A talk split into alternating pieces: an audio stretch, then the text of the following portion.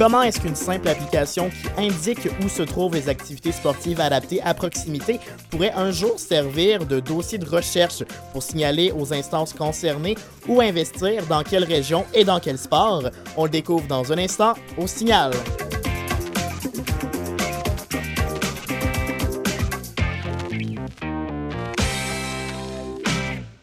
Kevin Breton, très heureux de vous retrouver en ce vendredi 15 juin. J'espère que vous avez passé une belle semaine et que vous allez profiter du beau temps dans les jours qui suivent. C'est déjà l'avant-dernière journée de l'émission au Signal pour la saison 1. Une belle saison qu'on a passée ensemble. Je vous remercie à vous tous d'avoir été au rendez-vous si fidèlement.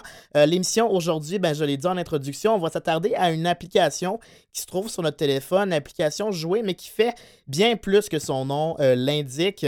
Aujourd'hui, en studio avec nous, on a Keiko Chicago Thomas, ergothérapeute et qui est à la chaire de recherche en déficience de l'enfant, professeur également à l'Université de Montréal. Euh, bonjour.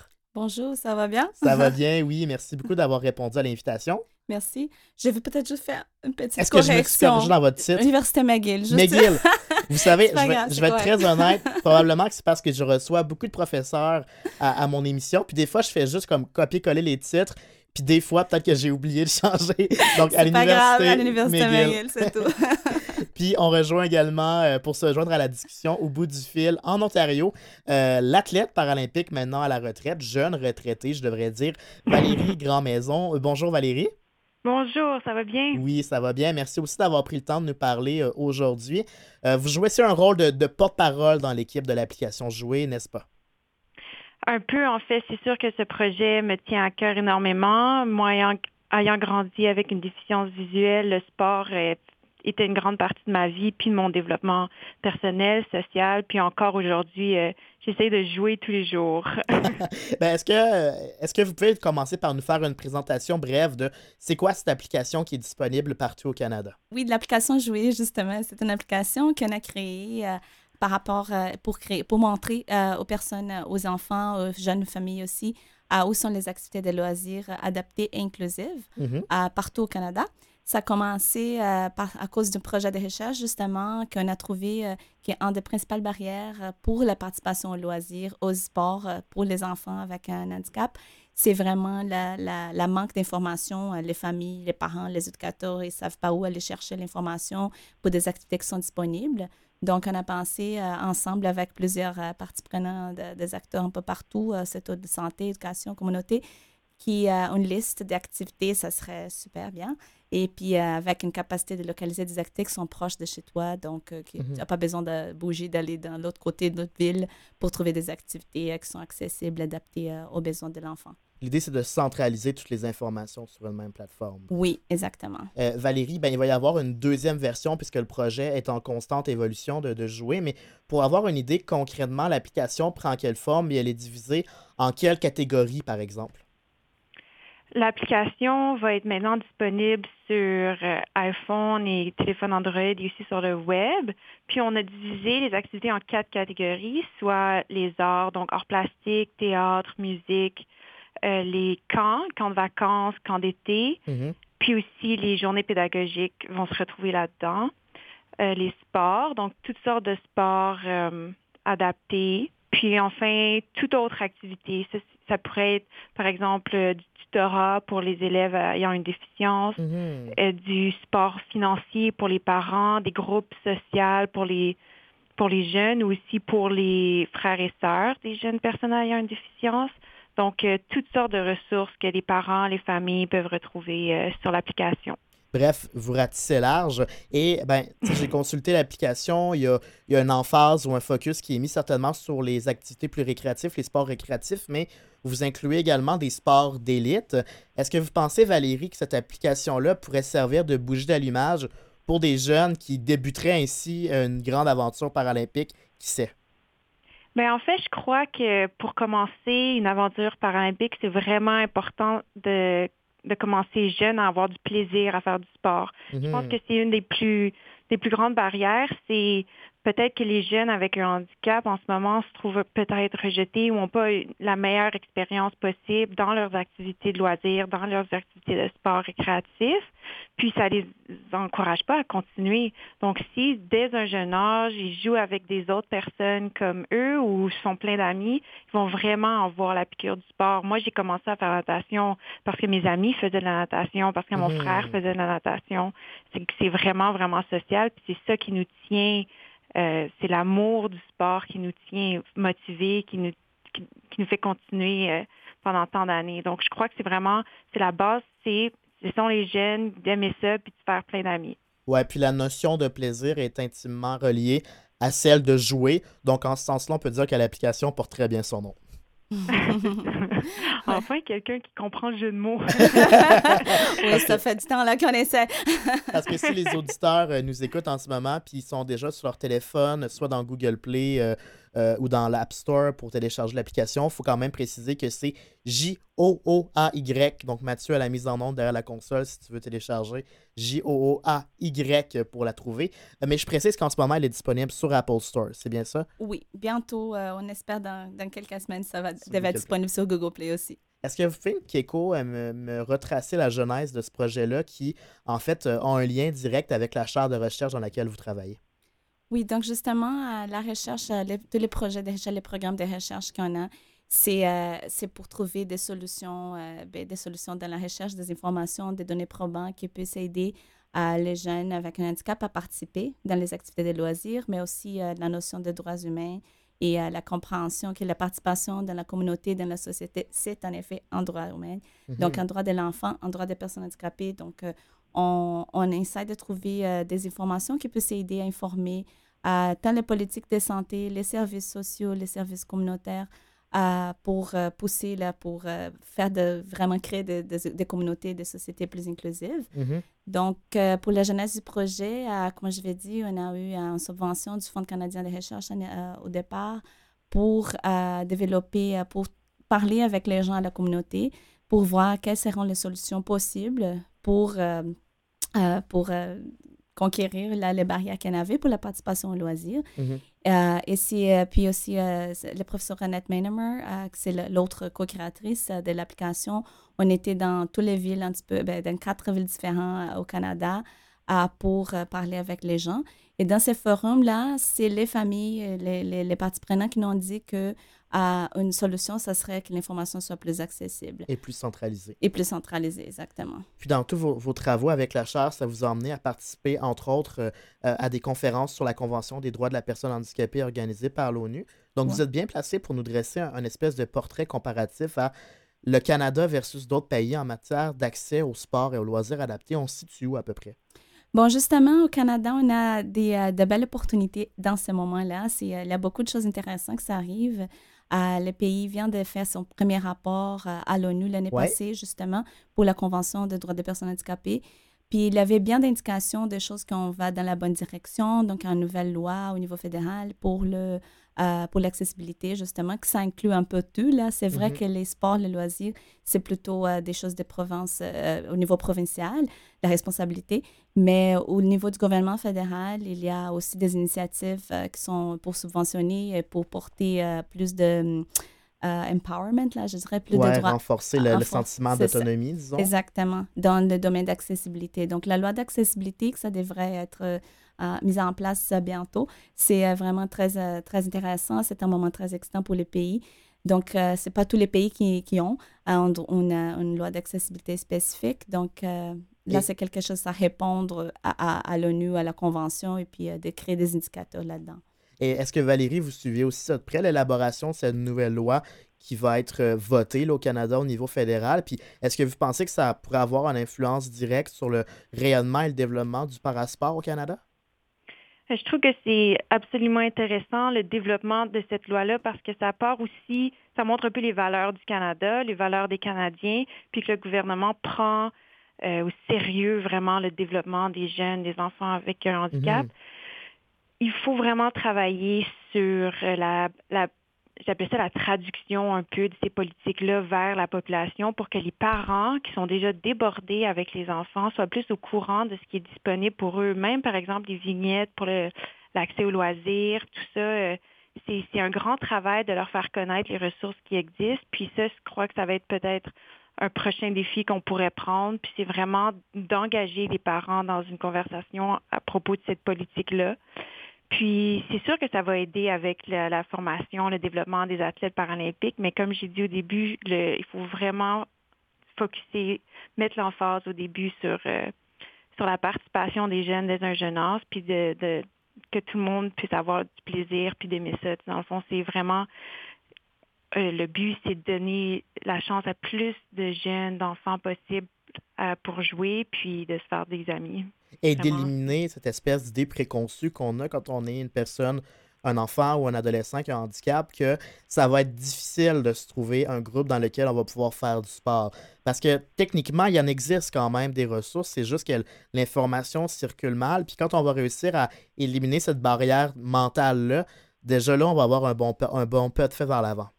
Puis c'est ça, si le gouvernement fédéral met de l'avant cette politique-là, ça montre vraiment son engagement à l'inclusion des, personnes avec un handicap dans le loisir. Puis ça, c'est la base euh, pour que toutes les organisations communautaires, par exemple, prennent ça au sérieux également. Mm-hmm.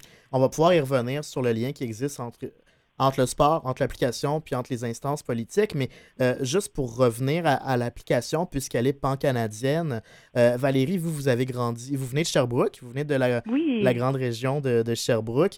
Est-ce que vous êtes capable de nous faire une espèce de parallèle ou de comparaison entre l'offre qui peut exister à Montréal versus les régions? Ça se compare comment?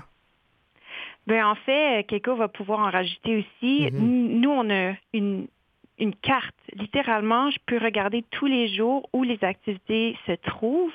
Puis c'est sûr que c'est dans les régions, dans les régions urbaines, euh, Montréal, Toronto, Vancouver, Calgary. Puis très peu dans les régions euh, donc, on se demande maintenant si est-ce que c'est parce qu'il n'existe pas d'opportunités ou on n'a pas de partenaires là-bas, on n'a pas réussi à les trouver, même si on a un protocole assez rigoureux pour trouver ces activités-là. On a des étudiants d'été qui travaillent avec nous sur le projet. Euh, en fait, il faut vraiment regarder s'il y a vraiment une place pour ces enfants-là dans les, dans les activités peut-être euh, qui, mm. seraient inclusives. Puis, euh, on trouve aussi que les gens, dans, quand on essaie de connecter avec les gens dans les régions, ils se demandent comment ils pourraient utiliser l'app s'il y a seulement une ou deux activités dans les régions. Euh, mhm. Et souvent, c'est... Oui, vas-y. Oh, non, pas, c'est souvent qu'on écoute aussi des parents, euh, c'est ça, qui, euh, les enfants aimeraient faire des activités, les enfants partout, l'activité de loisir, c'est très, la participation au sport, c'est très essentiel pour la qualité de vie mais euh, qu'ils ne trouvent pas assez du monde pour, euh, pour faire soit des lieux qui offrent les activités, mais aussi euh, d'autres, d'autres enfants, des bénévoles, des gens qui, qui, ont le, la, connaissance de comment appliquer, comment adapter ou faire l'activité qui soit inclusive. Mm-hmm. Donc, les parents dans toutes les régions, ici, ça, ça c'est vrai au Québec, mais ça c'est vrai aussi dans toutes les autres provinces, qui, qui tout le monde dit que bon, l'offre, c'est beaucoup moins disponible dans, dans les régions. Et, euh, et puis, donc, ça, ça, met davantage euh, les enfants qui sont en région un, un désavantage. Donc, l'application Jouer a, a, deux grandes utilités? Mettre en valeur les services qui existent déjà, mais également euh, identifier là où il y a une absence de services. C'est ce deuxième point-là sur lequel j'aimerais qu'on discute ensemble. Tout de suite après ce petit pont musical, on vous revient avec Valérie Grandmaison et Keiko Thomas. Merci.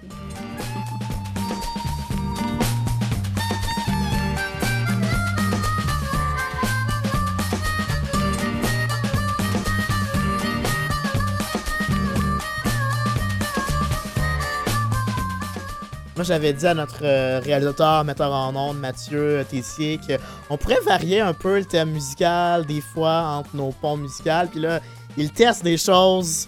Je suis pas certain s'il est satisfait de son choix ou s'il a juste appuyé sur le mauvais bouton, mais c'est pas le c'est pas la musique qui fait le plus sport, Mathieu. C'est mon commentaire de la journée.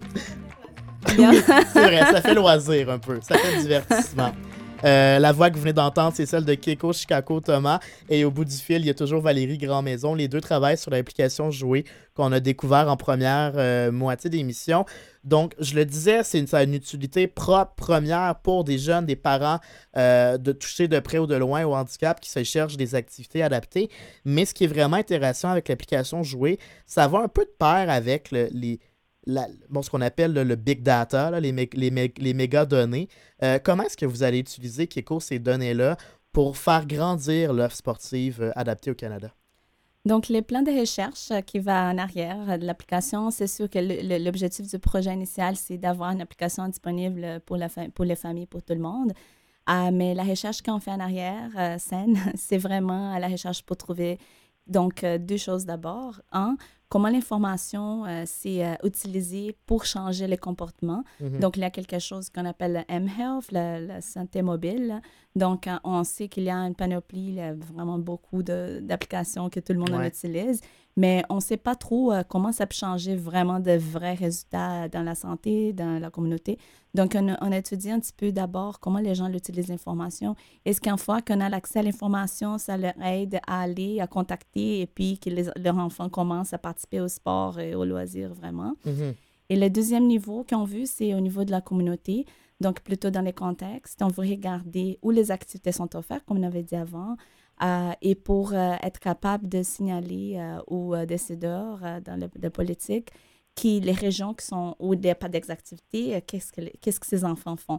Donc, mm. pour qu'on puisse vraiment penser à une accessibilité au niveau des communautés en large, et comme je disais avant aussi, comme la notion des droits humains, il faut vraiment qu'on soit capable de bâtir des communautés où tout le monde a accès à toutes les activités, incluant les activités de loisirs, les sports. Donc, on espère qu'on puisse avoir un peu ces portraits euh, on compare aussi euh, l'offre des activités par rapport euh, au niveau de, de, comment j'ai oublié les mots, de, si vous avez le mot en anglais. deprivation, social deprivation. Le, manquement, le manquement social, matériel peut-être. Mais c'est plutôt les indicateurs qu'on a dans la, recherche, ces indicateurs qui existent déjà pour montrer les régions qui ont plus ou moins de ressources. Donc, les, les ressources socio-économiques, matériaux. Euh, et là, on veut comparer les régions euh, plus pauvres, mettons, avec moins de ressources, avec l'offre de loisirs dans ces régions euh, et des sports et de, ça. Donc, qu'est-ce qu'on veut avec ça? C'est souvent, on voit que les gens qui sont déjà en région plus favorisée, ils ont déjà, ils ont aussi moins d'opportunités de participer. Donc, ça met plusieurs couches là, de, des, désavantages. Est-ce qu'on mhm. dit désavantages? Oui, oui, oui.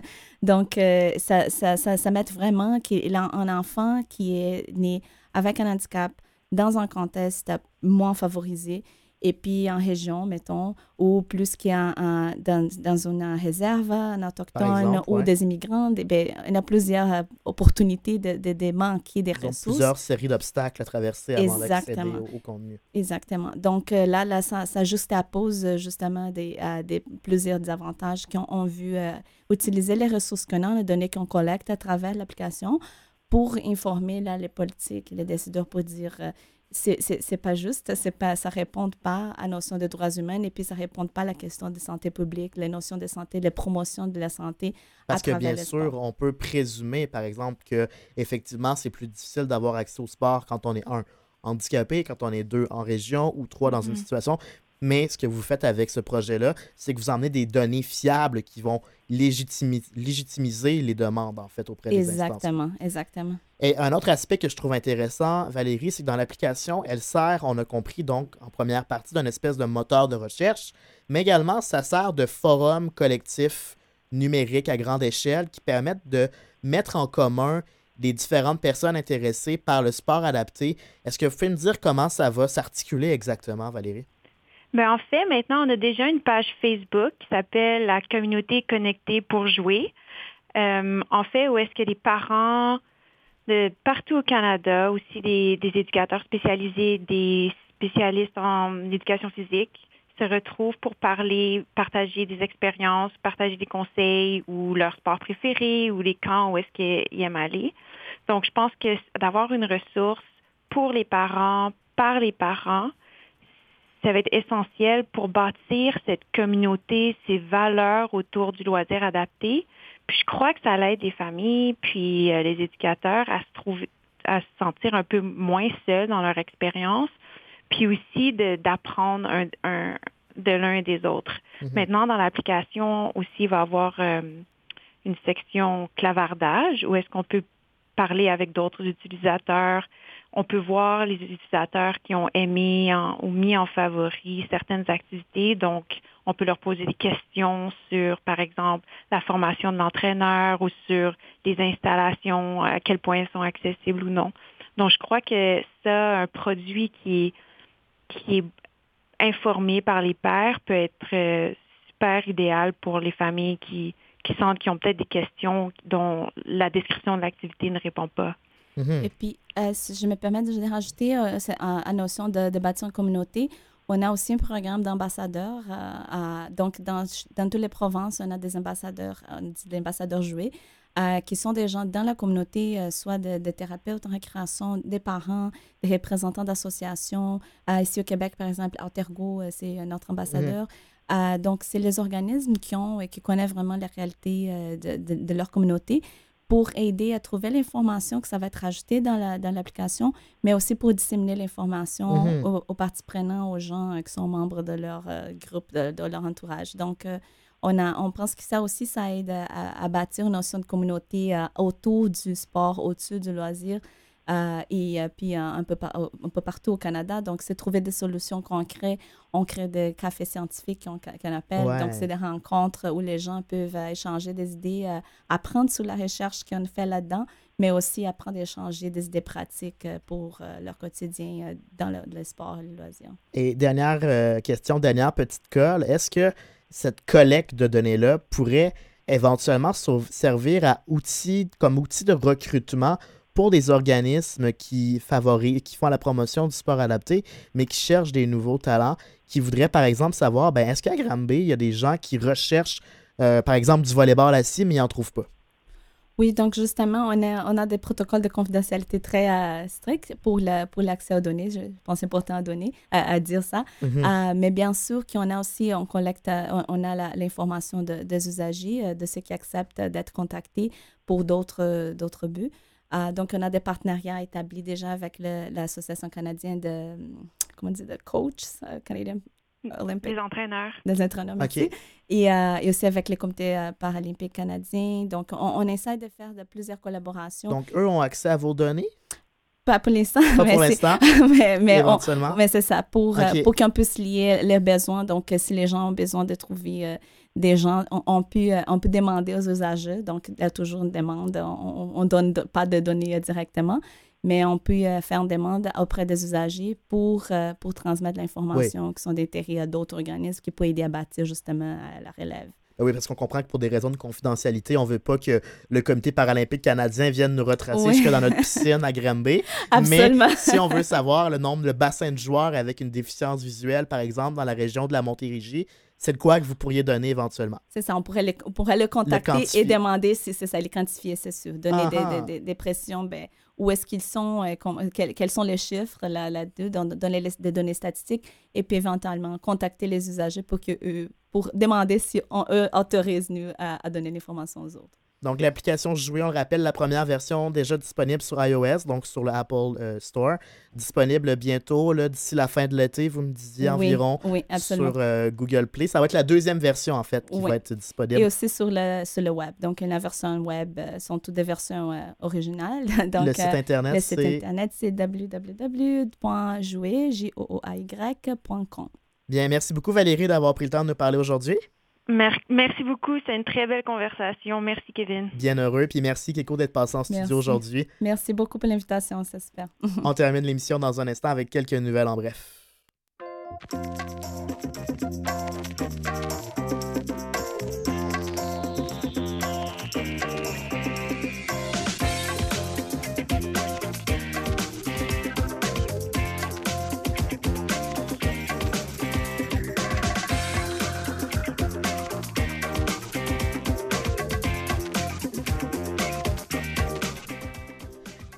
Si vous êtes comme moi puis vous en, vous en avez jamais assez de sport adapté, je vous conseille d'écouter Sport sans limite le dimanche midi ou sur l'application d'Ami Télé. Donc, vous avez compris que le dimanche midi, c'est sur les ondes d'Ami Télé. Dans l'édition de ce mois-ci, bien Luc Fortin s'intéresse à la marche.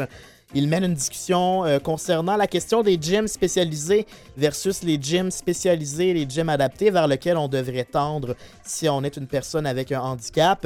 Et également, ben, on va découvrir ensemble le paralympien euh, Jimmy Pelletier qui a amorcé récemment l'ascension du Kiliman Jaro. Donc, une émission à mettre à l'agenda, évidemment. Aussi, je vous invite à un tournoi de golf qui va avoir lieu au profit de Parasport Québec. Ce sera la 34e édition de la classique Camille Montpetit, organisée par le regroupement Loisirs et Sports du Québec. Au profit des fédérations, ça va avoir lieu le 10 septembre au centre de golf Le Versant à Terrebonne. En vous inscrivant à l'un des différents forfaits, une partie des frais d'inscription iront directement à Parasport Québec et la somme sera bonifiée à 240% grâce au programme Placement Sport. Pour vous inscrire, vous contactez fménard, au pluriel québec.com.